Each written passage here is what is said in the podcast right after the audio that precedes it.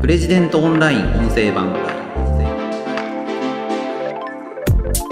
自賠責保険の契約を増やすためにビッグモーターモーデが繰り返されていました。プレジデントオンライン編集長の星野貴彦です。この番組はプレジデントオンラインの配信記事の周辺情報や解説をお届けしています。今回紹介する記事はビッグモーターよありがとう。あなたのおかげで自賠責保険の不都合な真実。が明らかになりましたという記事です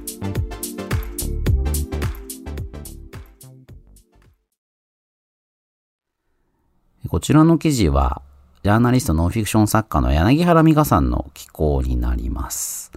記事のリードをちょっと読みますね。ビッグモーター社による不正請求問題とは何だったのか。ジャーナリストの柳原美香さんは、損保会社は不正請求をされていたが、ビッグモーターから自賠責契約というメリットを得る関係性にあった。全国のドライバーが必ず納めなければならない自賠責の保険料は、お金の流れが外から見えづらく、根本的な見直しが必要だというと。ビッグモーター、ちょうどね、最近ニュースで伊藤忠商事がビッグモーターを買うんじゃないか、創業家の意向に注目が集まってるなんていう報道がありました。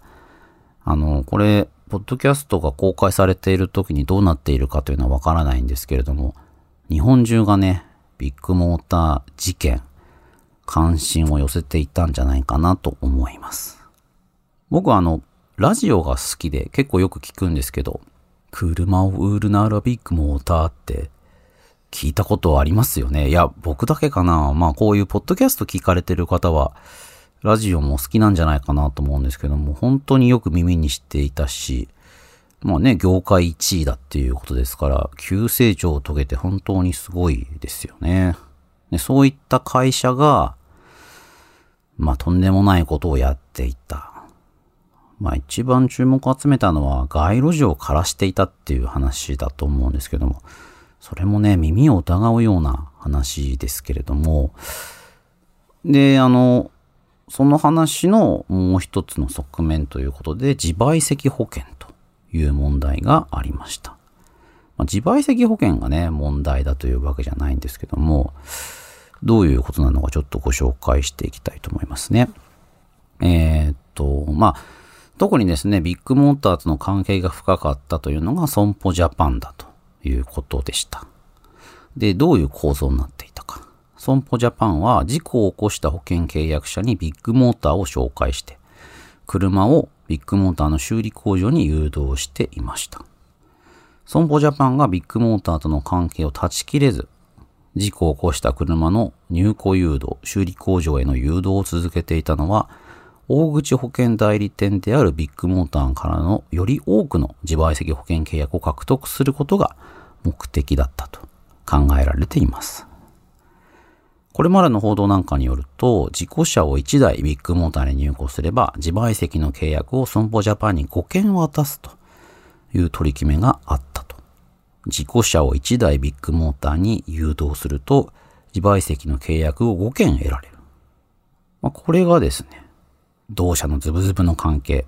損保ジャパンとビッグモーターが、まあ、良くない眼界に陥ってしまったのは、こういうメリットがお互いにあったからなんだと言われています。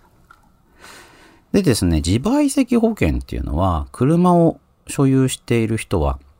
必ずどこかの保険会社と契約しなければいけないというものなんですよね。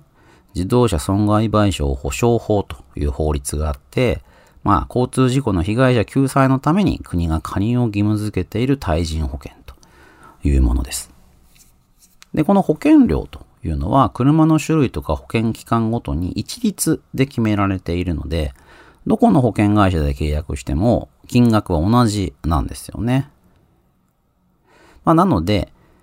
まあ、どこの保険会社と契約するかというのは、まあ、ディーラーとか中古車販売会社にお任せしているという人がほとんどだと思います。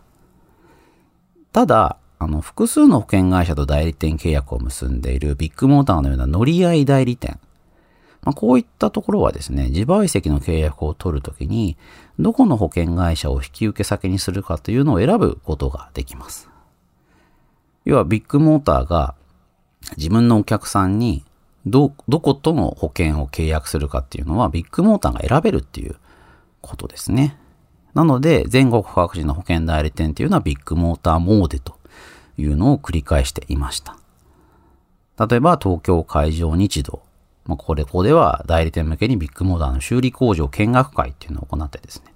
ビッグモーターの工場がいかに優れているかというのを繰り返しアピールして、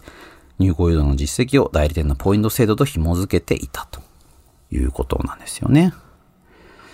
で、そもそも、どこの保険会社で契約しても料金が同じという自賠責保険というのは、まあ、 no loss, no profit という仕組みになっていることになっています。 no loss, no profit。赤字も黒字も出ないという意味なんですね。損保ジャパンの白川社長も記者会見で、まあ、どうしてそこまで自賠責保証保険が欲しかったのかというのを聞かれてこう答えています。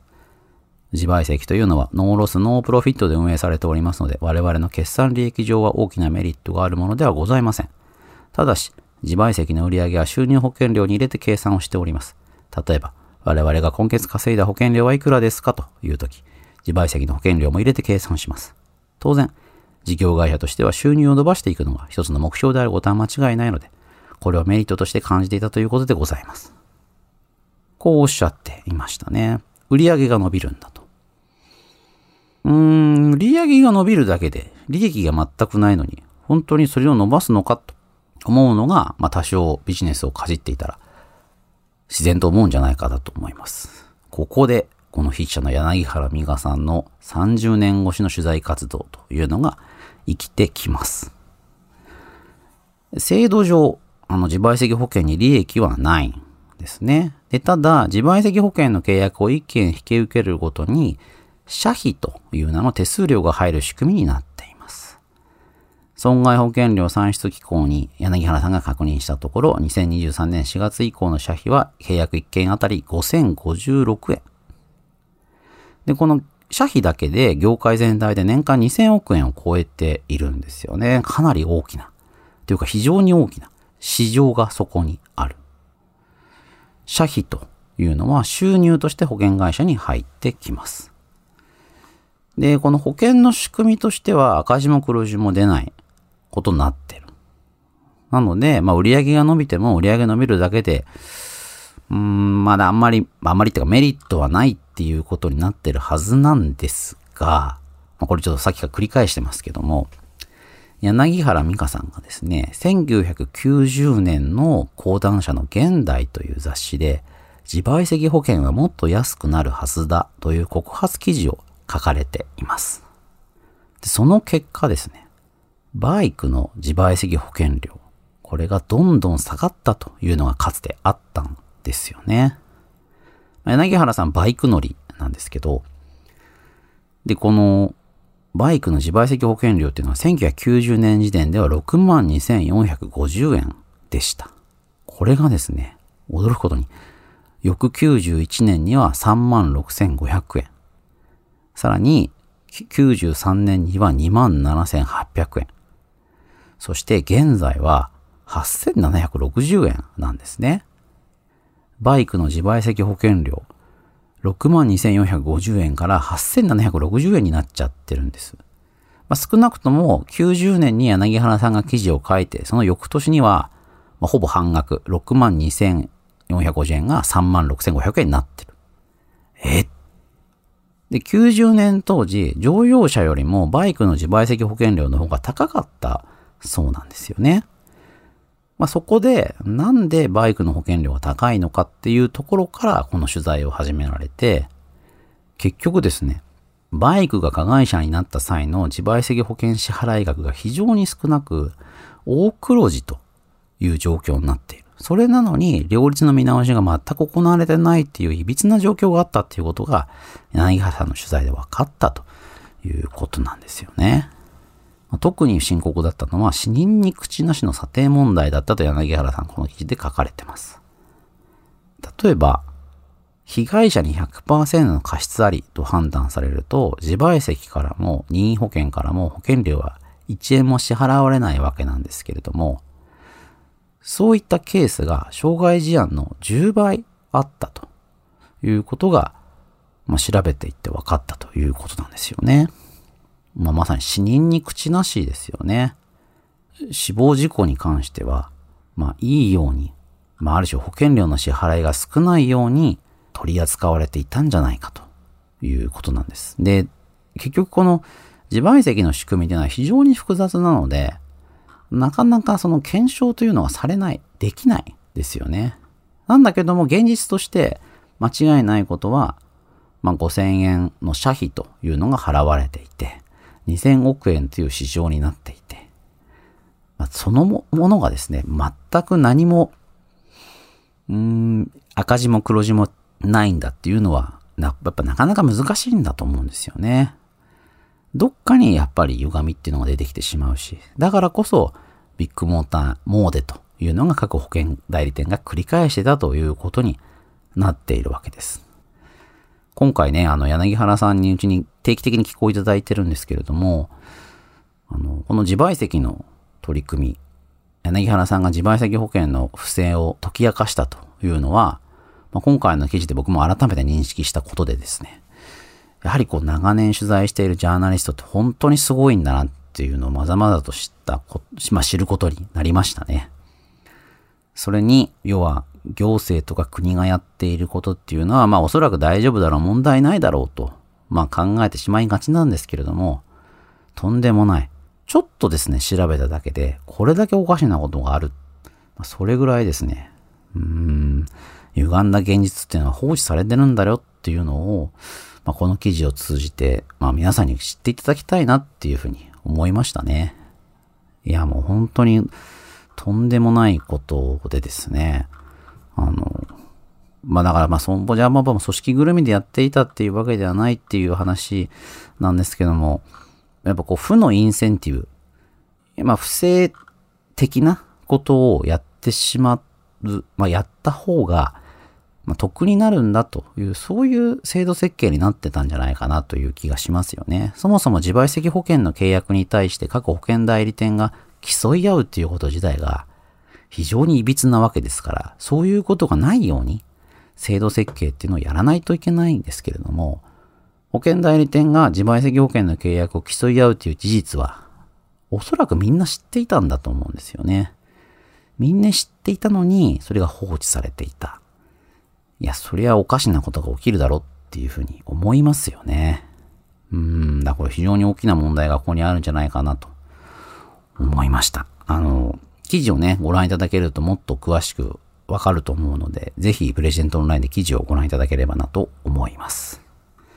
ということで、今回は、ビッグモーターへはありがとう。あなたのおかげで自賠責保険の不都合な真実が明らかになりました。という記事を紹介しました。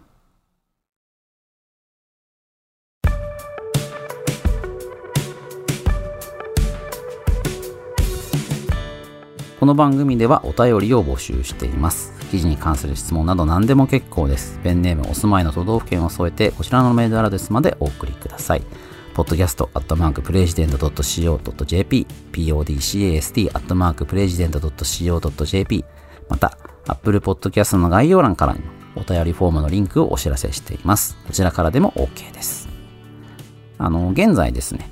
皆さんはプレジデントオンライン音声版をいつどこで聞いていますかというテーマで